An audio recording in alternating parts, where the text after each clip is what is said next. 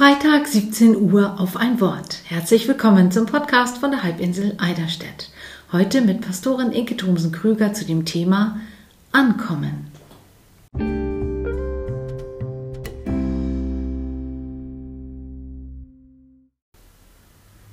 Angekommen, begeistert stimmen die Kinder im Abschlusskreis nach dem Kindergottesdienst in diesen Ruf ein. Er hat Tradition in unserer Gemeinde und ist die lautstarke Antwort auf den Segen, den wir vor dem Abschied einmal im Kreis herumschicken. Und das geht so. Wir fassen uns an den Händen und ein Kind drückt die Hand des neben ihm stehenden Kindes. Es ist ein in die Hand gedrückter Segenswunsch, der dem nächsten Kind weitergegeben wird. Und dem nächsten. Immer weiter, bis er am Ende beim ersten Kind wieder angekommen ist. Ich weiß immer nicht, worauf ich mich mehr freue. Auf die gespannte Stille, während der Segen von Hand zu Hand weitergereicht wird, oder auf den Jubelschrei am Ende. Beides gehört dazu und lässt mich immer wieder ganz fest glauben, dass Gott bei diesem Händedruck seine Hand im Spiel hat. Angekommen Manchmal kann ich mir diese Frage per Messenger-Dienst nicht verkneifen, wenn meine Kinder unterwegs sind und sie sich nicht gleich nach der Ankunft melden. Die Unruhe wächst, wenn die Zeit überschritten ist und sie doch längst am Ziel sein müssten. Aber natürlich müssen sie sich erst einmal sortieren dort, wo sie sind, bevor sie die erlösende Nachricht an mich senden. Ein schlechtes kurzes Ja kann wirklich erleichternd sein. Wenn man irgendwo ankommt, liegt schon etwas hinter einem. Eine Wegstrecke und davor ein Abschied. Das kann ein kurzer, fröhlicher sein, aber auch ein trauriger, herzzerreißender, vor allem dann, wenn man unsicher ist, ob Weg und Ziel wirklich passend sind. Dann die Wegstrecke.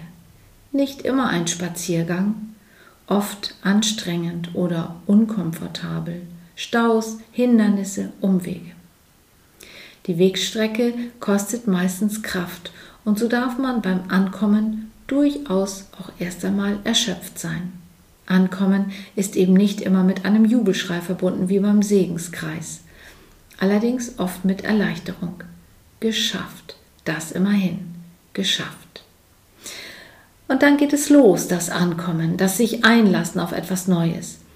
Es kann allerdings nur gelingen, wenn man vorher losgelassen hat und nicht doch Dinge mitgeschleppt hat, die verhindern, dass man mit Leib und Seele dort ist, wo man gerade ist.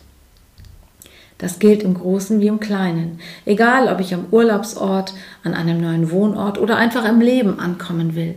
Ich muss mich, wenn auch manchmal nur für kurze Zeit, von alten Plätzen, von lieb oder auch weniger lieb gewordenen Menschen, von Gewohnheiten, von Düften, von Wegen, von Pflanzen und Tieren verabschieden. Nur wenn ich das tue, kann ich irgendwo anders ankommen und etwas Neues beginnen oder etwas genießen oder etwas ausprobieren. Aktenstudium im Urlaub, weil ich es zu Hause nicht mehr zu Ende gelesen habe, keine Chance, sich dem Neuen öffnen zu können. Mitglied bleiben im Sportverein am alten Wohnort, vereitelt das Kennenlernen von Menschen am Neuen. Umziehen und das Sortieren verschieben, der Ballast wird zentnerschwer und das Ankommen belastend.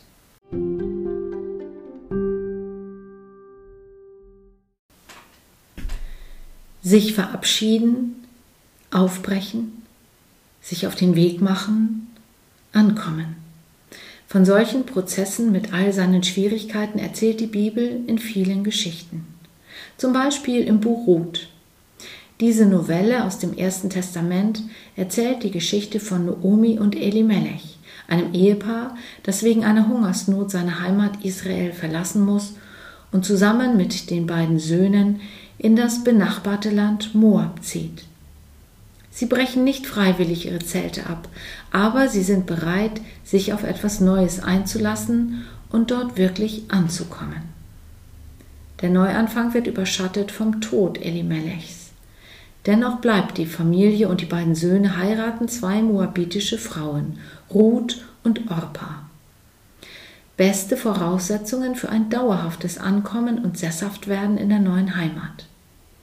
Die beiden Ehen bleiben jedoch kinderlos und die Söhne sterben. Da gibt Noomi auf.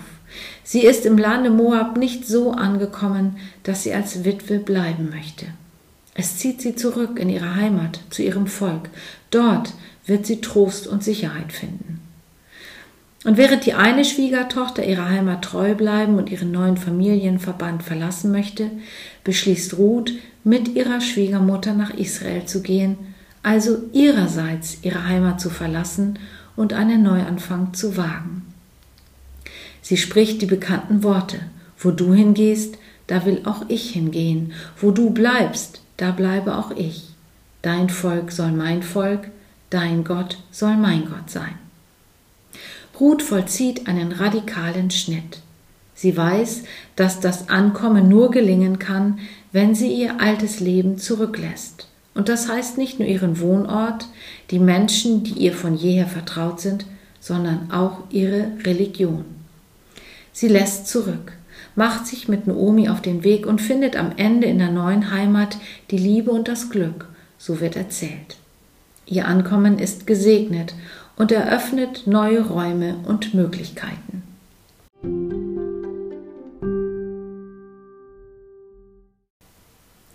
Ruths Ankommen ist verknüpft mit dem Sesshaftwerden in einem Land, mit dem Annehmen einer Sprache und einer Religion. Doch Menschen können auch nur für eine kurze, aber doch absolut erfüllte Zeit ankommen und dann weiterziehen. Sie brauchen nicht den einen Ort für ein ganzes Leben. Sie finden es viel interessanter, immer wieder aufzubrechen und woanders anzukommen. Für sie weniger ein Problem als für die Menschen, die zurückbleiben und sehnsuchtsvoll hinterher schauen. Vielleicht, weil sie diesen Menschen einfach nicht loslassen möchten und können, vielleicht aber auch, weil sie der eigenen Sehnsucht nach Veränderung nicht trauen. Wie auch immer. Ankommen ist ein Moment im Leben, der Aufmerksamkeit verdient manchmal durch einen Jubelschrei, manchmal durch ein stilles Gebet. Auf jeden Fall möge Gott diesen Moment stets segnen. Vielleicht so. Gott segne deinen Aufbruch und dein Ankommen. Er segne die Menschen, die dir auf deinem Weg begegnen. Er helfe dir, Altes loszulassen und Neues zu wagen. Er ermutige dich, deinen Erfahrungsschatz zu achten und ihn zu erweitern.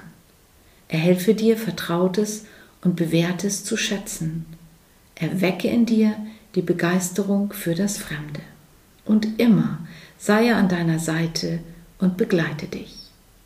Amen.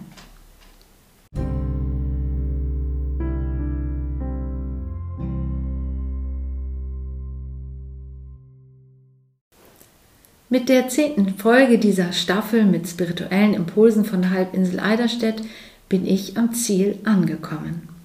Es war ein Versuch in einer Zeit, in der Begegnung und Teilnahme nicht immer möglich sind, auf einem anderen Weg Menschen zu erreichen. Die Pandemie war der Auslöser für dieses Projekt, sollte es aber nicht als Thema beherrschen. So haben meine Kollegen und ich verschiedene Themen aufgegriffen, die uns hier auf der Halbinsel beschäftigen bzw. begegnen und die wir in einen größeren theologischen Zusammenhang gestellt haben. Wir hoffen, dass Ihnen und euch die eine oder andere Folge nicht nur Freude bereitet, sondern auch Lust auf eigene innere und äußere Entdeckungsreisen gemacht hat. Das Team verabschiedet sich nun für ein paar Wochen und meldet sich wieder mit einer zweiten Staffel zur Advents- und Weihnachtszeit. Bis dahin bleiben Sie, bleibt ihr behütet und gesund.